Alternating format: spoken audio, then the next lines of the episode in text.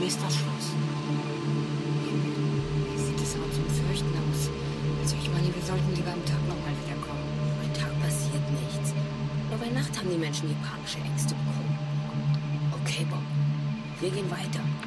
Du bleibst Morten im Wagen. Einverstanden? Einverstanden. Bis später. Also ich bin nicht unbedingt auf panische Angst aus. Wagen fehlt ohnehin nicht mehr viel. Mir geht's genauso. Dann kehren wir doch um. Nein, müssen das Gespensterschloss betreten. Surprise.